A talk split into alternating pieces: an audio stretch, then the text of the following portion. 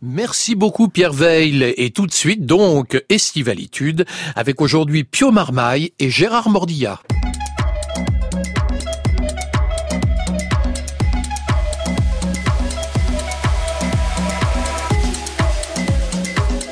Messieurs, dames, bonjour, bienvenue dans Estivalitude. Alors il y a eu Jerk, Groovy, Branché, Chebran, Fun, Saras, ta mère, les temps changent et les mots évoluent. Le mot qui fait fureur cet été, bien sûr, c'est estivalitude. Estivalitude, donc, c'est la petite boutique éphémère qui ouvre chaque jour sur France Inter de 9h à 10h. Et avec ceci... C'est ouvert à tout le monde. Tout le monde Tout le monde. Ouais, tout le monde y sera. Formidable Pio Marmaille à 35 ans. Vous en avez bien 35. Ça y est, c'est fait. Je suis dans là. Bon, c'est bon. Donc Pio Marmaille, à 35 ans, l'acteur que vous êtes a déjà tourné dans 24 films. Le tout dernier, Je promets d'être sage, est signé Ronan Lepage et sort aujourd'hui même. Bonjour Pio Marmaille. Bonjour. Gérard Mordilla, omnicréateur, vous êtes l'auteur de 25 films, mais vous êtes aussi un écrivain populaire et engagé, ce dont témoigne votre dernier roman, Ces femmes-là. Bonjour Gérard Mordilla. Bonjour. Alors lutte-vous colligé, oui parce que j'essaie d'être un peu original au niveau de la formulation. Ce matin, Le Monde n'est pas un théâtre, mais un film. Magnéto Juliette. Estivalitude. Mais qu'est-ce que ça veut dire d'abord? Ça veut rien dire. Christophe Bourseiller sur France Inter. Pio Marmaille, vous connaissiez Gérard Mordilla Non. Pas du tout. Pas du vous n'avez jamais entendu parler de Gérard avec vous. Mordilla. Je vais vous dire non. Si vrai. je vous dis vive la sociale, ça vous dit rien Pas du tout. Rien du tout. Bah, c'est formidable. Et c'est très- pas du tout, c'est pas, ce n'est pas un choix de ma part. Je n'ai pas, je n'ai pas comme ça. Ça vous a de échappé, quoi. Ça m'a échappé. Voilà, ça vous a échappé. Vous, savez qui est le président de la République aujourd'hui ou pas? Bien sûr. Et c'est qui? C'est une personne qui est à la tête de l'État. C'est ça. Eh ben, vous êtes effectivement, je vois que vous avez une grande culture générale. Euh, Gérard Mordilla, vous n'avez jamais fait tourner Pio Marmaille? Non, je ne l'ai jamais fait C'est tourner. pour Je ça qu'il l'ai- vous connaît pas. Je l'ai vu jouer dans plusieurs films et j'ai même pensé le solliciter à un moment pour euh, une euh, version musicale euh, des vivants et les morts. Mais je ne sais pas si vous chantez juste. Alors là, on démarre très très fort. C'est vraiment un essai endroit où je suis particulièrement faible et mauvais, voire Ah même bon, mauvais. C'est bien dans le chant. Et même plus, ça, me- ça me terrifie de chanter devant les gens. Ah Bon, en tout cas, vous avez un point Ça- commun tous les deux, c'est le cinéma, euh, il faut quand même le dire, mais que vous abordez sous des angles très très différents. On pourrait dire que euh, ce matin, l'un s'engage, l'autre se dégage, mais devinez lequel, on va en parler bien évidemment. Euh, Pio Marmaille, euh, c'est un film drôle et c'est un drôle de film, je promets d'être sage. Je vous propose d'écouter euh, la bande-annonce, tout simplement. Je vous présente Franck qui va travailler avec nous. Ça me fait tellement bizarre de t'imaginer sur ta chaise avec ton petit uniforme. Tu n'imagines même pas comme ça bouge dans un musée comme ça fourbi, c'est dingue. Je suis tombée sur un agent de surveillance parfaitement incompétent. En quoi je dois lui rendre des comptes à elle? Cela pète comme si elle était conservatrice. Mais c'est qu'une agent de surveillance. Qu'est-ce qui s'est passé? Pour que vous vouliez vous tasser sur une chaise comme ça? Chaque musée se doit de faire l'inventaire de l'ensemble de ses collections. Mais il t'a foutu en équipe avec elle Qu'est-ce que tu fabriques avec ces post-it? Quand je trouve pas un objet, je note la référence pour monsieur le roi. Faut tout me rendre, c'était une mauvaise idée. Ils sont hyper organisés, ils enregistrent tout, ils se préviennent dès qu'il manque un truc. Il est hors de question que je rende quoi que ce soit. Y a pas moyen de récupérer cette rue. J'y arrive pas. Le type là. Hey Stéphane Vous connaissez comment avec Stéphane? Bah Stéphane, il y a un client à nous. Il achète, il achète. Hein? C'est à deux qu'on a du talent. On se complète. Voilà donc la bande-annonce du film Je promets d'être sage. C'est vrai qu'on n'est pas loin d'un certain surréalisme hein, dont la bande-annonce ne témoigne pas nécessairement. Alors Pio Marmaille, dans ce film, vous incarnez un metteur en scène d'avant-garde, dégoûté par euh, l'accueil du public. Et je dois dire qu'il y a une première scène extraordinaire qui pour moi restera dans les annales, celle en quelque sorte d'un metteur en scène euh, tellement impliqué qu'il qu'il descend sur scène pour... euh, presque aller frapper les spectateurs. Bah déjà, il frappe euh, ses propres acteurs, c'est quand même assez rare. Ouais. On- Ouais. je- Oh, J'entends, qu'on puisse hurler à certains Oui, moments. oui, oui. Mais aller jusqu'au contact physique, c'est une chose. Et puis, euh, je crois que cette scène, en tout cas, c'est vraiment, en tout cas, la, la première chose que j'ai, qui m'a saisi en fait quand j'ai lu ce scénario, parce que déjà c'est, c'est la scène d'ouverture, et parce qu'il y avait une sorte de possibilité comme ça d'entrée, de d'endroits de création et de et de propositions assez fortes que j'avais quand même assez rarement croisé dans des dans des dans des films ou des premiers films ou des films euh, avec des metteurs en scène plus ou plus confirmés. Mais en tout cas, ça a vraiment été un élément déclencheur pour moi. Je me suis dit, punaise, là, dans cet endroit-là, de d'excès, de d'hystérie, ah bah ça démarre, de, euh, de, de, sudation. On dirait un peu du Zulawski, vous voyez, c'est une espèce d'outrance comme ça, incroyable. Euh, Gérard Mordilla, vous avez déjà frappé des comédiens ou vous êtes déjà déchaîné contre un acteur? Ah non, pas du tout. Non, c'est pas votre nature, ça. Pas vous déchaînez contre le capital, vous plutôt. Oui, contre le capital tant qu'il faut, mais contre les acteurs et les actrices jamais, parce que tout ce qu'on fait sur un film est fait pour mettre euh, au mieux les actrices et les acteurs. S'il y a une chose, une conviction euh, fermement ancrée en moi, c'est bien celle-là. Il n'y a pas de film si on n'a pas les acteurs. Alors, ce qui est vrai dans le film de, de Pio Marmaille, Gérard, je vous le dis, c'est que donc c'est un metteur en scène. On ne sait pas s'il est totalement doué pour ça, puisque le spectacle a l'air moyen hein, quand on le regarde. Pardon, Pio, mais enfin, bon, on se demande un peu. Et puis surtout, vous plaquez tout euh, pour vivre. Alors, c'est là où ça devient étrange et assez surréaliste pour vivre la vie méditative d'un gardien de musée. Mais c'est pas ce que vous imaginiez, en fait. C'est ça? Oui, je pense que au-delà même de la de cet aspect médiatif, je pense que c'est surtout quelqu'un qui veut rentrer dans une sorte de norme en fait, qui est qui est resté un peu comme ça un peu marginal euh, dans une existence un peu euh, pas forcément euh, réussie, enfin en tout cas telle que lui il imaginait réussie, et qui se dit je pense qu'à l'intérieur d'un musée je vais trouver un endroit de salut. Est-ce que c'est mon point de vue? Je suis pas sûr parce que c'est vrai que voilà. Après, on rentre dans, dans une autre rythmique. Hein. C'est-à-dire que le gardien de musée, c'est pas la même. Euh, Mais parce que vous faites la connaissance, et là où ça se joue d'une étrange gardienne jouée par Léa Drucker, qui est formidable comme vous. Et alors, en fait, cette, cette gardienne, c'est ce qu'on appelle dans le monde du travail. Vous, vous connaissez sûrement ça, euh, Gérard, une collègue toxique. Voilà. Elle est toxique. Alors, comment on fait pour être une collègue toxique, euh, Pio?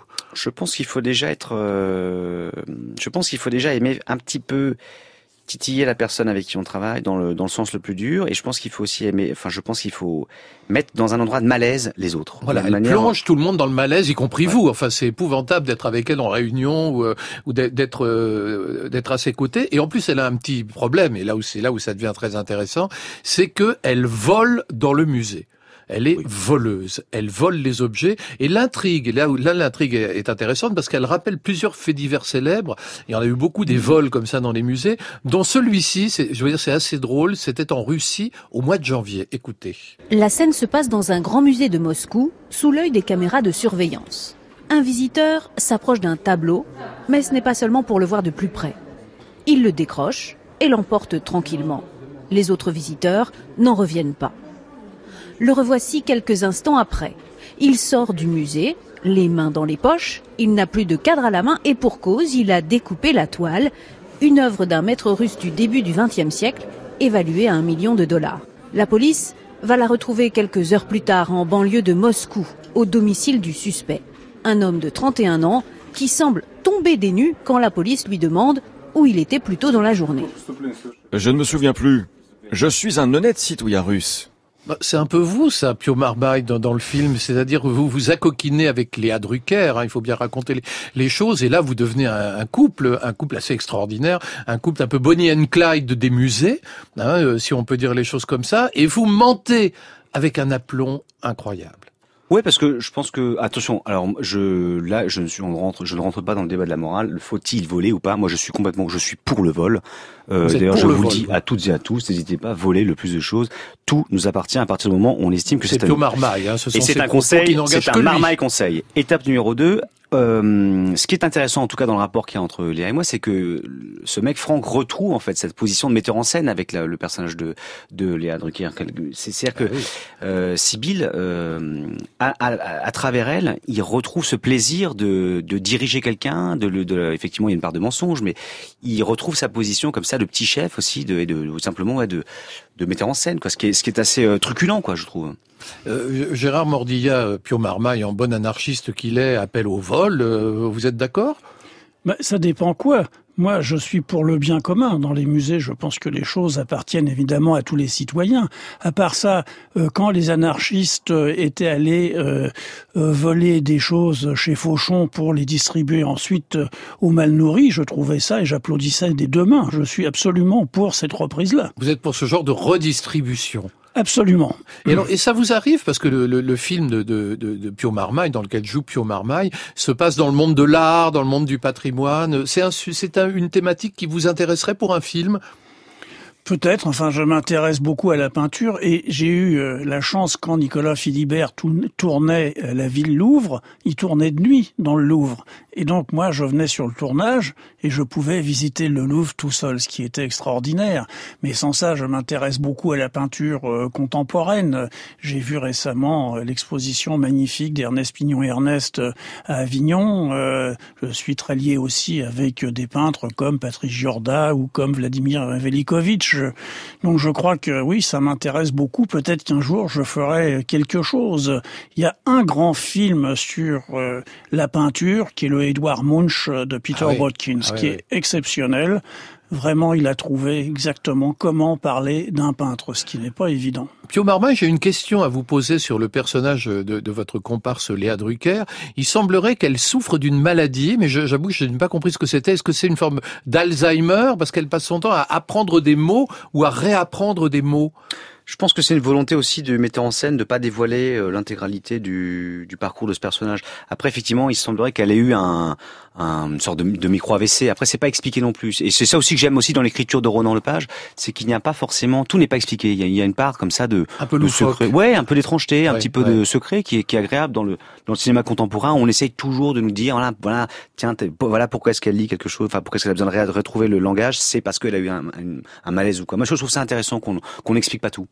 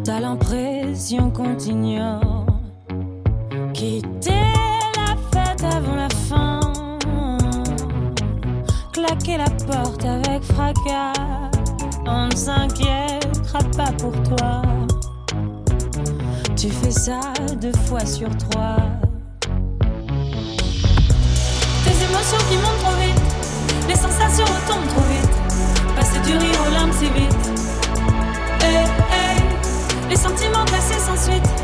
Le parfum qui t'enivre trop vite. Passer du rire aux larmes, c'est vite. Hey, hey, tes émotions qui montent trop vite. Les sensations retombent trop vite. Passer du rire aux larmes, c'est vite. Les sentiments glacés sans suite.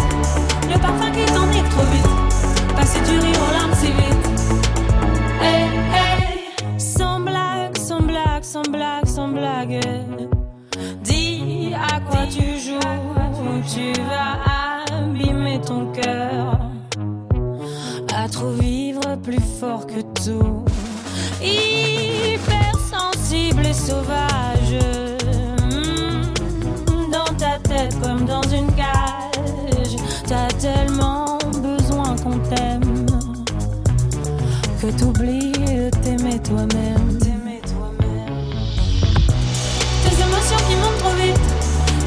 trop vite. Passer du rire aux larmes, c'est vite. Eh, eh, les sentiments glacés sans suite. Le parfum qui t'enivre trop vite. Passer du rire aux larmes, c'est vite. Hey, tes émotions qui montent trop vite. Les sensations retombent trop vite. Passer du rire aux larmes, c'est vite. Les sentiments glacés sans suite. Le parfum qui t'enivre trop vite. Passer du rire take my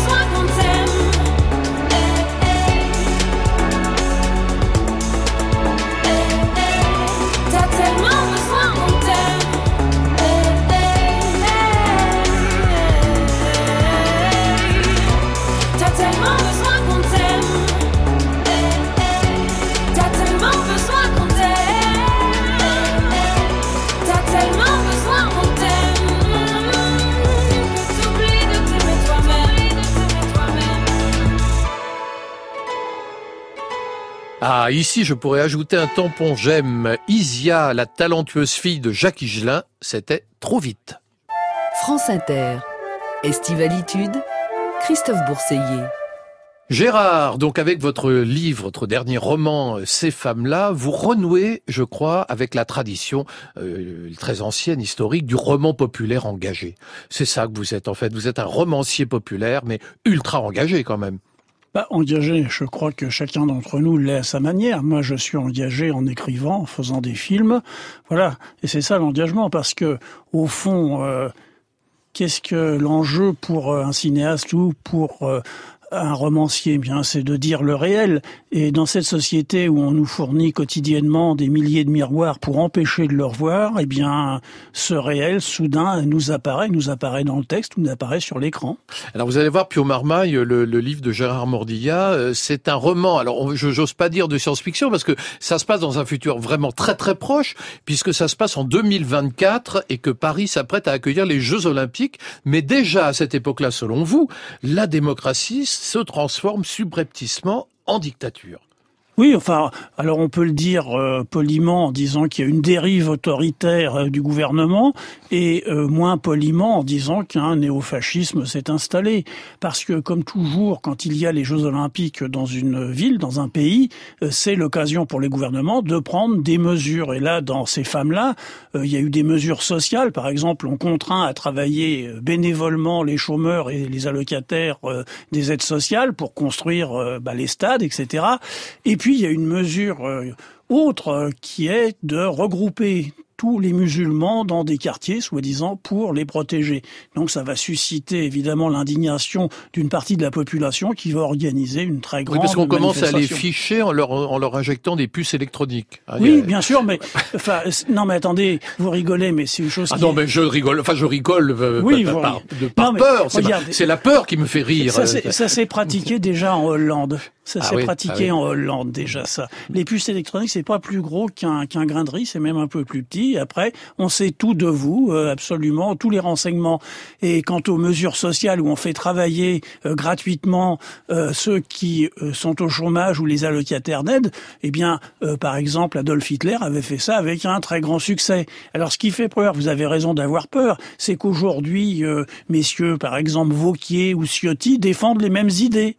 Je veux dire, on se dit que ces idées traversent le temps et ce sont les pires qui aient jamais été en place euh, euh, dans notre société. Alors, il faut expliquer que c'est en fait ce que le roman raconte, c'est un roman choral avec de nombreux, nombreux personnages, mais qui raconte le jour où tout bascule. Alors en fait, ce qui se passe, c'est qu'il y a un, triumvirat qui dirige la France par-dessus le gouvernement, et ce triumvirat prépare un putsch, et en fait, il y a une manifestation qui est un guet-apens qui va permettre euh, la suppression définitive de la démocratie. Alors il y a un personnage un peu pour vous, euh, Pio Marmagne, parce que euh, c'est un personnage qui s'appelle Maxence, qui est une sorte d'anarchiste. Mais vous êtes toujours anarchiste ou c'est Mais je crois que c'est un mythe, hein, cette histoire d'anarchie. Moi, j'ai pas le sentiment. Moi, j'ai lu ça dans vos interviews parce que quand vous venez oui, de nous dire qu'il fallait que... vous étiez pour le vol, excusez-moi. Quand je dis quand je dis voler tout, je pourrais être aussi capable de dire euh, plutôt brûler tout. Moi, je suis plus pour le chaos que pour le vol en ah, général. pour, le, chaos en général. C'est pas l'anarchie, hein, ça n'a rien à voir. L'anarchie, c'est responsabiliser l'individu, le rendre assez autonome pour être euh, pour pouvoir pour faire en sorte qu'il puisse fonctionner avec les autres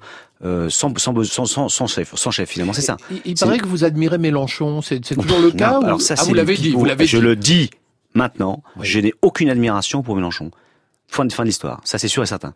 En revanche, si on peut revenir à cette histoire de d'anarchie, euh, moi, j'ai, quand j'étais à Saint-Étienne, j'étais très proche du mouvement punk parce que j'allais tout le temps au concert. J'allais au concert tous les dimanches. je, je, voilà, c'est, une partie de ma vie. et du coup, après, j'ai, euh, créé un label avec d'autres individus euh, qui me permettent, enfin, qui, qui, sont à la recherche euh, permanente de nouveaux groupes qu'on peut produire en pressant des vinyles.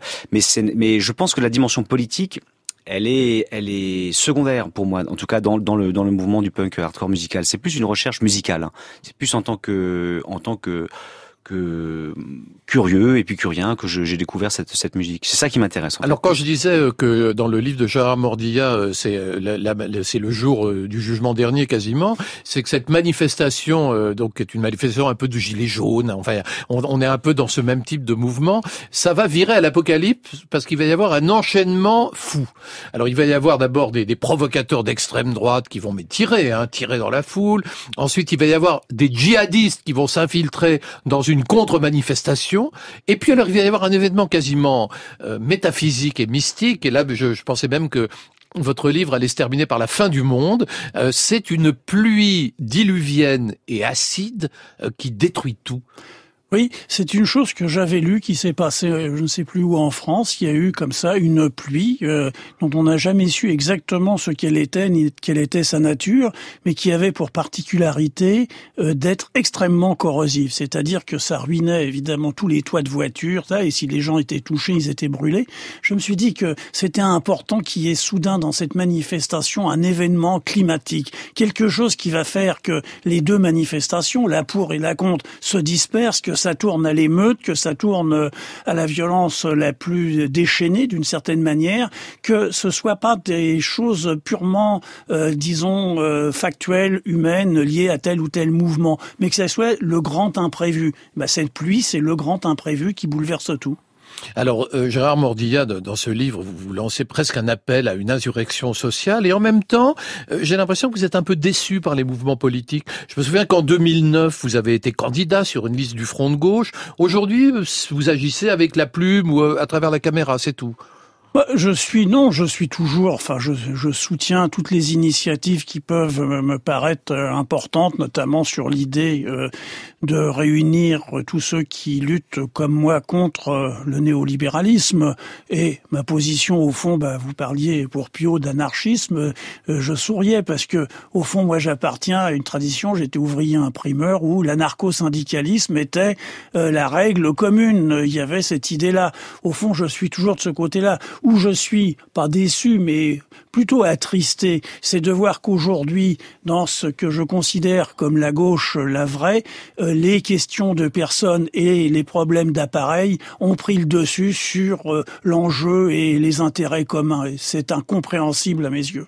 Alors dans le livre de, de Mordilla, on pense beaucoup, je le disais, au mouvement des, des Gilets jaunes. En un mot, Pio Marmaille, le, vous pourriez endosser un gilet jaune ou ça vous paraissait un peu inquiétant ce mouvement? Ah non, ah oulala, euh, ah, ça y est, on attaque là, on attaque directement le le, bon, le nerf, le nerf avec tranquillité, hein, c'est le matin. Euh, hein, moi, je mets un gilet jaune quand, je, hein. quand j'ai un pneu crevé. Hein, je, je, je pense que ah c'est ah ouais. la seule. Là, je, très subversif. Là. Je suis dans une subversion permanente. Attendez la suite parce que ça va vous surprendre. Et là, je sors mon cric et je change le pneu. Alors, j'irai peut-être pas plus loin que ça. J'ai pas vraiment de, de, de, de, de, de de regard. Oui, c'est un truc qui m'atteint, mais je, je peux pas faire. Enfin, c'est dans ma position là, je, je, je ne me sens pas. Euh, concerné en tout cas par, par, cette, cette urgence en tout cas parce que ma vie est un peu est un petit peu à, à côté quoi. Donc je, vous je... les avez observés en spectateur en quelque bah, sorte. pas pas tant puisque j'étais j'habite à Aubervilliers je n'ai je ne je suis quand même assez casanier et je n'ai pas à Aubervilliers dans le 93 il y a pas beaucoup il y en a pas beaucoup on n'a pas croisé beaucoup de gilets jaunes. Pas des Mais je vous conseille de voir le film euh, de Gilles Perret et François Ruffin qui s'appelle euh, On veut du soleil. Vous verrez ce qu'est la misère contemporaine. Et là vous mettrez un gilet jaune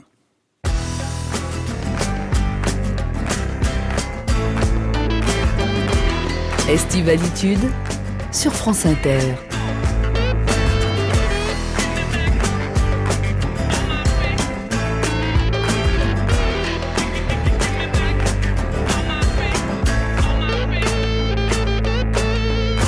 If you call me, I'll come running.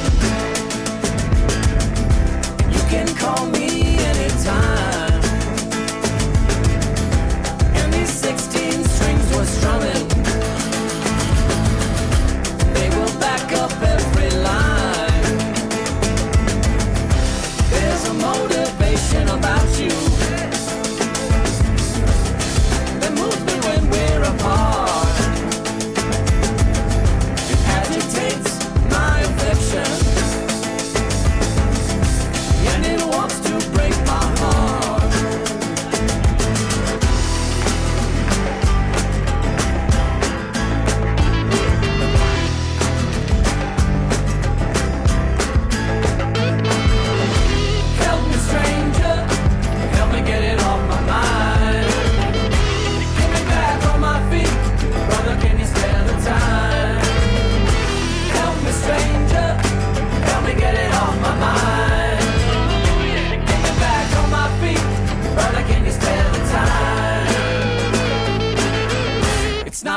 Not essential that I feel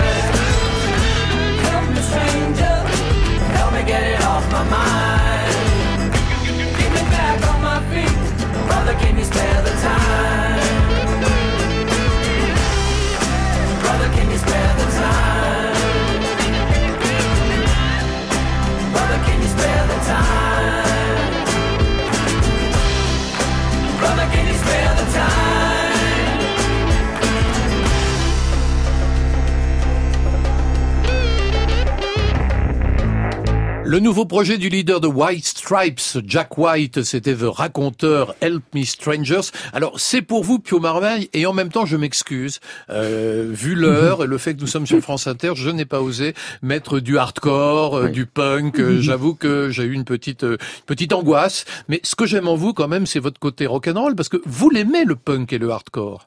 Oui, je l'aime. euh, oui, je l'aime et je peux en parler euh, assez longtemps. ben, enfin, je l'aime parce que il y a une, euh, j'ai une rythmique et en fait, il y a une sorte. J'ai découvert cette musique qui, est, qui est- pour, je vais expliquer rapidement aux gens qui écoutent. Ce sont des, des sets de, de, de, on peut dire même de 25 morceaux qui, qui durent à peu près 12 minutes. Un concert, ça dure 12, 12 minutes. Ouais. Les gens jouent en général tous les morceaux d'affilée assez rapidement. Ça c'est Euh, les punks ça. Ça, c'est va très vite. Ça va très vite. On fait, on, on s'emmerde pas avec des balances euh, rythmiques, enfin des balances de sons. On y va direct. On envoie la purée en plein dans la tronche et on se la prend. Oh, ça on fait se la prend. bien. On- Ah, c'est Une bon. bonne purée dans la tronche, ça Une fait bonne toujours- purée dans la tronche. ça fait toujours du bien. Eh bien, figurez-vous que moi j'ai découvert à Saint-Étienne et ça m'a ça m'a bouleversé quoi. C'est un c'était parce que j'ai vu des gens d'une d'une générosité en tout cas dans la proposition musicale, dans le dans le cri, dans quelque chose qui dans la qui- radicalité. ouais, oui, puis qui m'a atteint tout simplement. Moi j'étais là, je Alors il y a eu Vomit for Breakfast, c'est pas terrible comme titre pour un groupe. Hein. Bah, écoutez, euh, Surtout à cette heure-ci. bah, il est 9h là, effectivement. Il est peut-être un peu tôt Un pour. peu plus tard. euh, en même temps, c'est peut-être le meilleur moment de vomir ce, ce petit déjeuner. Enfin bon, faites ce que vous voulez. En tout cas, ça c'est un groupe qui m'a qui m'a marqué. Après, on a fait un spectacle ensemble. Mais vous avez, On il paraît que vous les avez suivis en Europe de l'Est. Ouais, on était en Europe de l'Est. Mais Et en- vous étiez quoi, manager, groupie C'était j'ai- quoi bah, je votre statut j'étais un peu tout en même temps. J'étais aussi, j'étais aussi euh, euh, pilote de voiture. euh, et on était en squat. Roddy, en- vous étiez Roddy. Roddy. J'étais un peu Roddy. Roddy. Oui. Il y avait aussi les sataniques crackheads. Satan Crackers, mais ça c'est un groupe euh, qui existe encore, dans Ah lequel bon je, je suis. Bon. Ouais, mais c'est plus ça, c'est un plus un groupe, un, un groupe de d'activistes, je dirais de, Ah bon de- ouais, Mais, d'intellectuels. mais vous jouez Vous jouez d'un Je joue de l'accordéon, mais alors rien à voir avec le Ah ouais. avec le hardcore. Vous faites pas d'accordéon punk Non, non. Par contre, je, je m'invente des, des, des- pff, un peu tout n'importe quoi, mais oui, effectivement, c'est Vous un en groupe qui train de me existe. raconter Non, j'ai même j'ai même Satan. Crackers tatoué sur les bras. Ça Ah veut ouais. dire à quel point je me suis engagé avec ce avec ce groupe. Oui, excusez-moi. Non, non, mais je voudrais que vous m'expliquiez. Ah, qu'est-ce que c'est- bah, alors, c'est très m'expliquer. simple. Donc c'était Saint-Étienne, vous avez suivi jusqu'en Allemagne de l'Est. en Allemagne de l'Est. Et aujourd'hui encore, ça continue. Oui, parce que j'ai un, un label qui s'appelle Kick Rock avec Ah, c'est des ça, gens. vous avez un label. Un label avec des gens qui qui qui, Qui- qui donc vous font des disques, vous faites Bien des sûr, c'est un label qui presse des vinyles, pas pas énormément, c'est Ah, par c'est par nous 500. apporter vos, vos- votre dernier disque, on aurait pu. Vous auriez dû m'en parler euh, avant. Ouais, c'est vrai, ça m'aurait vraiment passionné. Après, il faut un, un tourne-disque, mais, mais en tout cas, ça, ça, Oui, il faut un tourne-disque. C'est vrai pas- que ça, complique les choses.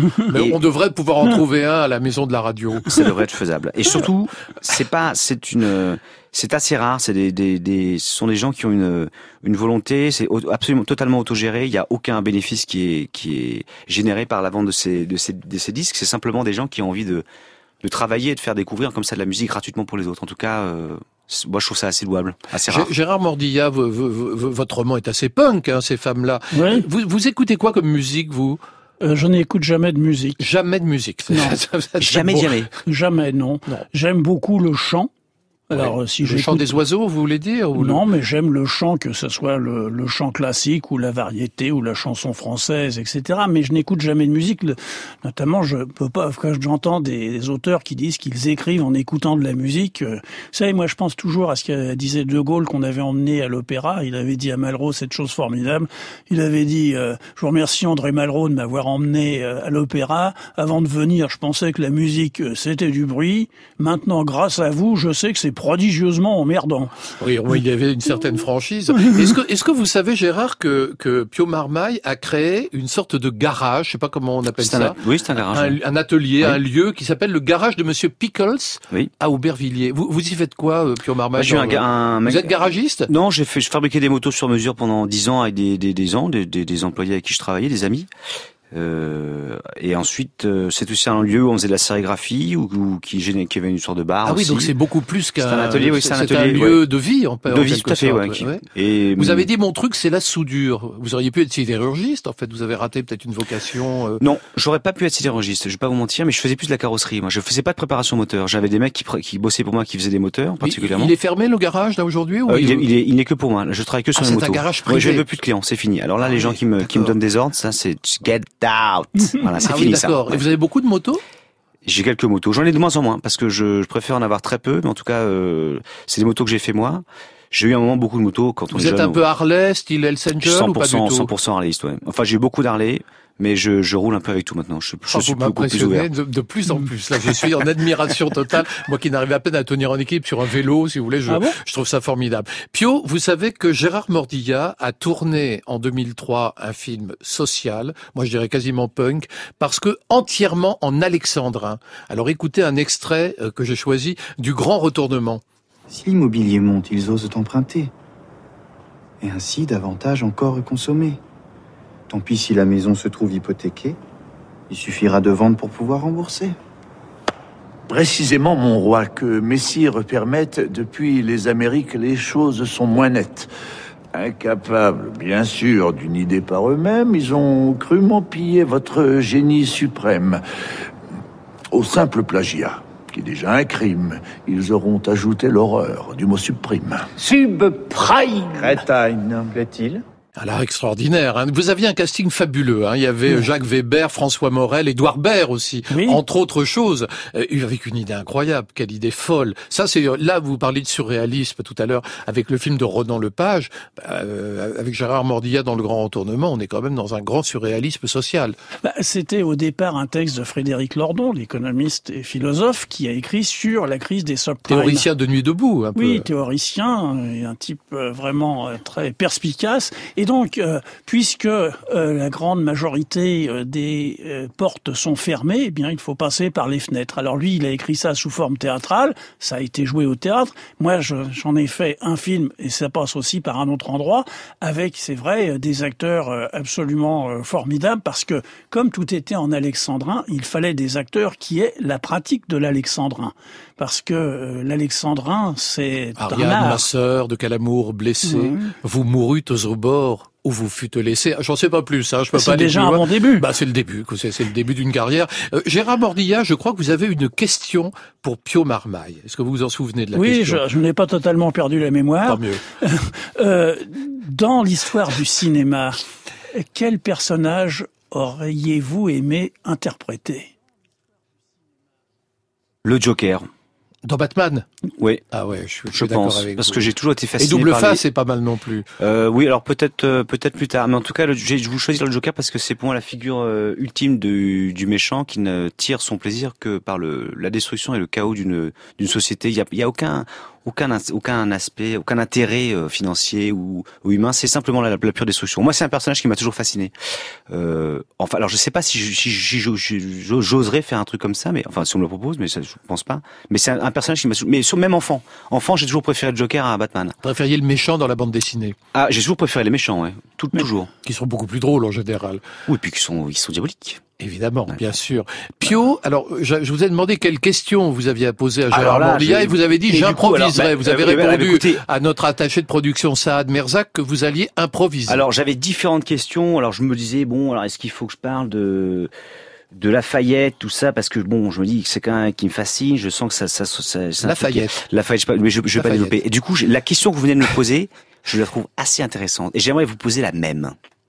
Si vous aviez dû vous interpréter un personnage dans toute l'histoire du cinéma, ça aurait été lequel?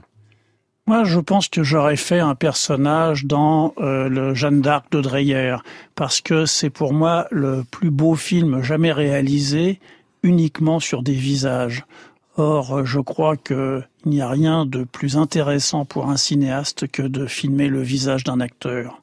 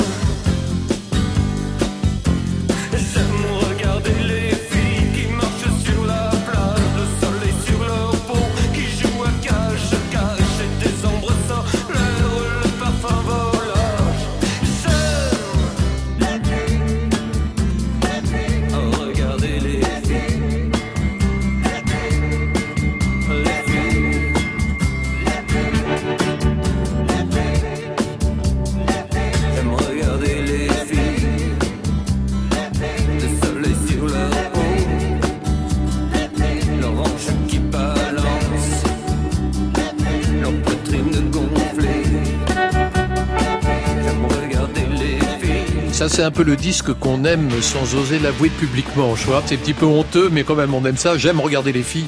Le tube éternel de Patrick Coutin, qui date de 1981. Une programmation estivalo chaloupée de Muriel Pérez.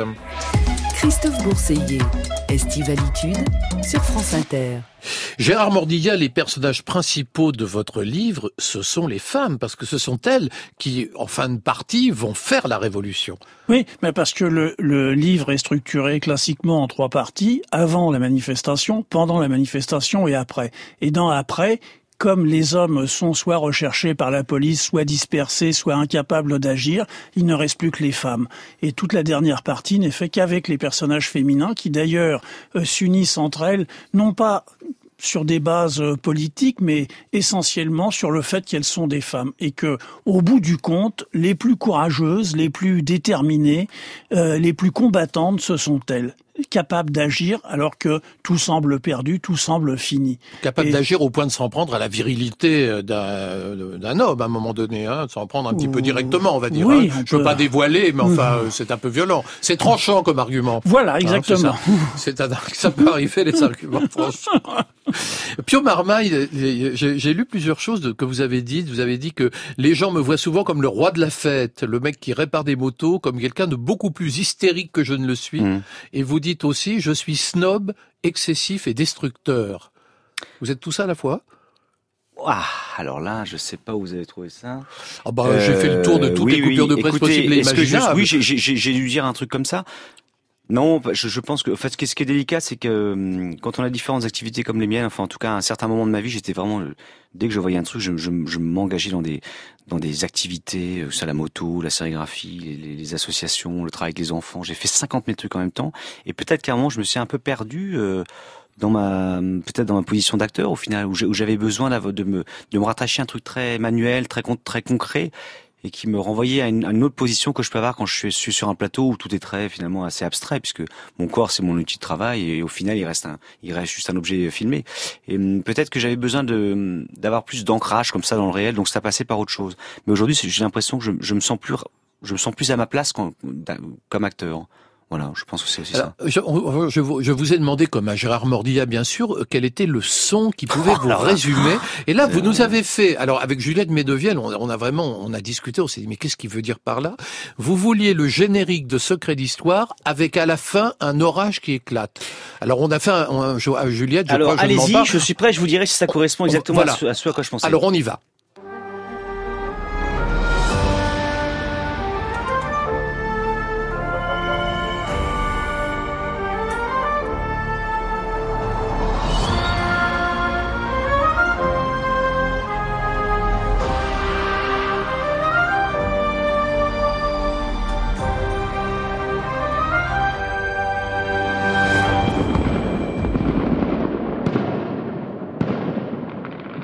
Voilà. Alors en fait, je m'étais trompé. Vous vouliez, ah, vous vouliez, on a fait un montage savant. hein, vous vouliez donc le générique de Secret d'Histoire Et suivi d'un feu d'artifice. Pourquoi? Alors, il se trouve qu'à mon avis, pendant qu'on m'a posé la question chez moi, je devais être en train de regarder euh, mon petit pote Stéphane Bern dans le téléviseur, car je suis absolument fanatique de cette émission de télévision. Ah, d'accord.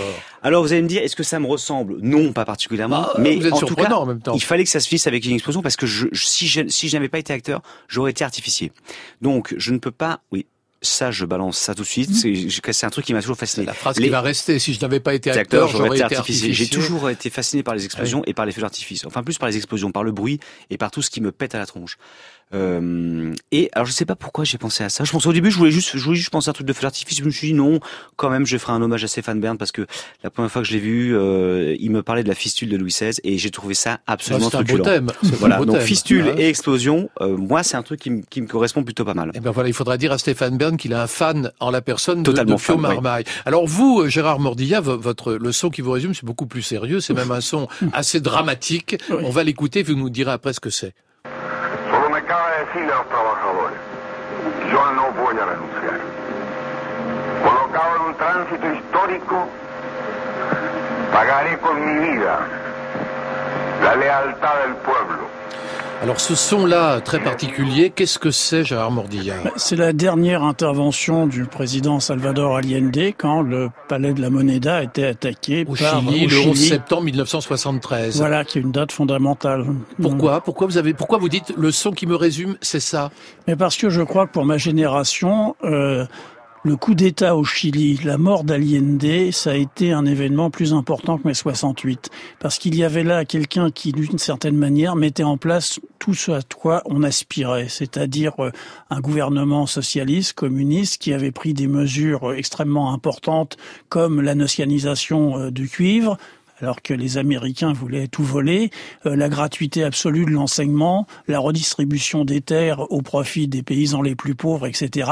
Un homme qui avait été élu démocratiquement, ce qui était insupportable pour les Américains. Et quand on pense que Kissinger a eu le prix Nobel de la paix, on a les cheveux dressés sur la tête, c'est un assassin, et Nixon était aussi un assassin.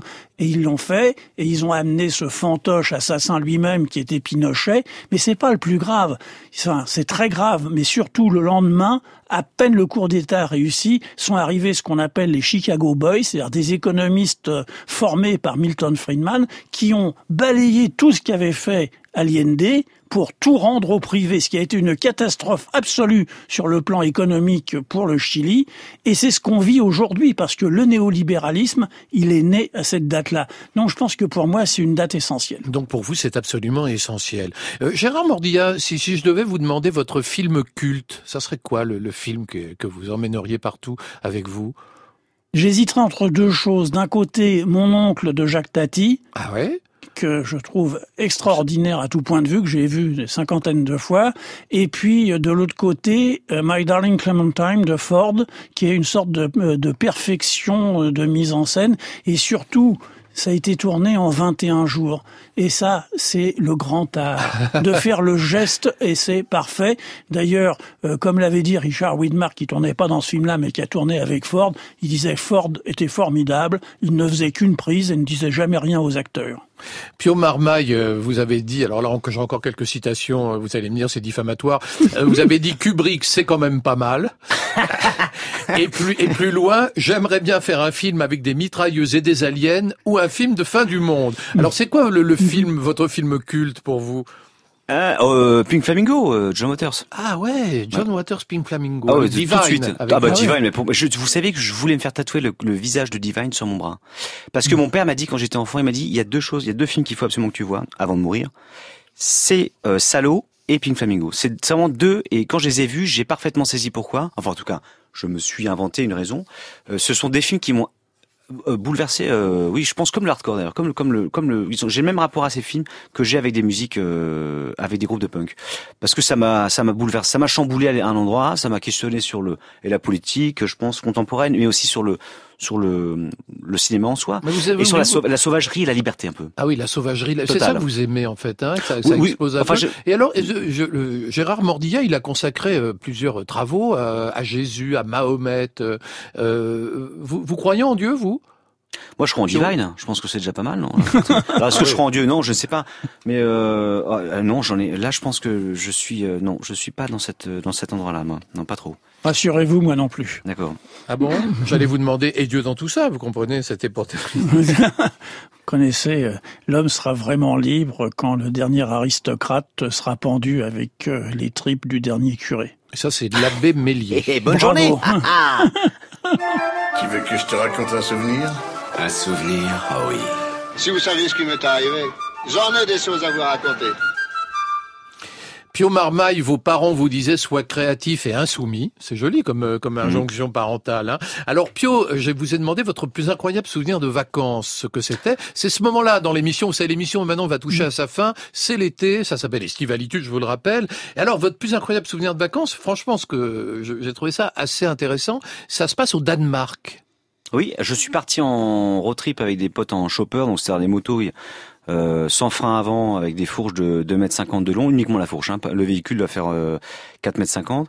Ouais. Et je vous raconte pas les conditions de hein, de, de ride. Hein. C'était assez sauvage, c'est-à-dire euh, pas de pas de d'habit- de, de, de rien, rien. C'était vraiment très sauvage. Comment ça, pas de quoi? Je comprends pas. Ben, on avait juste un petit sac à dos et on est parti au Danemark en moto. Et à un moment, on est, on est Mais parti. vous avez fait de France-Danemark à moto? Ouais, à moto, Ah aller-retour, ouais, Et comme j'avais pas de suspension, euh, je dois vous dire qu'il y a une, à un moment, il y a une partie de mon corps sur le retour qui se trouve dans mon entrejambe, qui m'a, qui a été particulièrement euh, Ah de plus en plus douloureuse. ah ouais. Et j'ai dû. Ah, je- J'ignorais que la moto faisait mal à l'entrejambe. Il faut imaginer une moto qui n'a pas de suspension. Hein. C'est, quelque chose de Ah très, ouais, très, très, ouais, très, ouais. très sauvage. C'est beau, c'est beau, vous deviez être très beau. Ah, c'était beau, oui. On avait, on avait de l'allure. vous étiez nombreux On était, je dirais, 6-7, mais on a eu l'intelligence de partir avec un ami qui avait une micro-camionnette. C'est une camionnette, donc j'ai, mis la, je, vous- je vous avoue que les 200 derniers kilomètres, sur 3000 quand même, hein, c'est quand même beaucoup, j'ai mis la moto dans la, dans la camionnette parce que j'avais vraiment euh, extrêmement mal. Mais dans les pays du Nord, il y a beaucoup de, de motards comme ça. Il y a des groupes de même des, des- il y a les Bandidos, les Hells Angels. enfin, Les bandidos de- et Los Angeles sont dans tous les pays.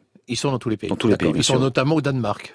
Oh, ils sont très actifs, ouais. Ils Oui, sont très oui. actifs. D'accord, très bien. Bah écoutez, en tout cas, c'est pas c'est palpitant. Alors vous, Gérard, alors les vos, vos vacances de rêve, c'est beaucoup plus tranquille. Alors racontez-nous. Bah, D'abord, regardez-moi. Vous avez devant vous une espèce en voie de disparition. C'est-à-dire Parce que un mâle blanc de plus de 50 ans? un Parisien pur jus. Mon père, mon grand-père, le grand- l'arrière-grand-père, etc., tous entre Belleville et Ménilmontant. Eh bien, tout Parisien que je suis, quand j'étais enfant, j'allais en vacances dans les Landes, près de Mont-de-Marsan, à Bordère-sur-Adour. De, à ce moment-là, les vacances, c'était de juillet à octobre. Et donc, euh, j'étais dans une ferme et j'ai participé là, d'abord enfant, puis en grandissant, à tous les travaux de la ferme. Et donc, euh, j'ai un souvenir ébloui de ça, puisqu'à ce moment-là, c'était pas la monoculture, mais au contraire la polyculture, puisqu'il y avait à la fois euh, du blé, malheureusement déjà du maïs, mais aussi des animaux, etc., etc. Et À l'époque, il y avait des animaux dans la campagne, c'est ça que oui, vous voulez dire exactement. Ça Et puis, euh, c'est quelque chose qui fait toujours pour moi un sujet d'interrogation. Qu'est-ce qui a fait que je ne sois pas devenu paysan? J'aurais pu. Ah, écoutez, c'est une très belle conclusion à l'émission. Gérard Mandilla, vous auriez pu être paysan, alors vous, vous auriez pu être artificier. Artificier, oui. Voilà, c'est comme ça, la vie, c'est le destin, c'est notre vie à tous. Merci infiniment Pio Marmaille et Gérard Mordilla. Vous avez tous deux fait preuve d'une remarquable estivalitude. Bah oui, c'est important quand même. Alors Gérard Mordilla, je rappelle que votre roman Ces femmes-là est paru chez Albin Michel et Pio Marmaille, le film Je promets d'être sage de Ronan Lepage sort aujourd'hui même. On est dans les temps, euh, dans les salles. Enfin, ça sortira évidemment euh, cet après-midi.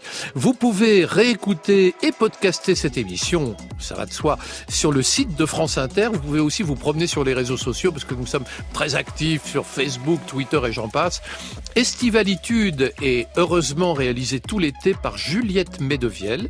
L'émission a été préparée par Saad Merzak, Corinne Valente, Pierre Goulancourt et Astrid Landon. Et je n'oublie pas à la technique Élise Christophe.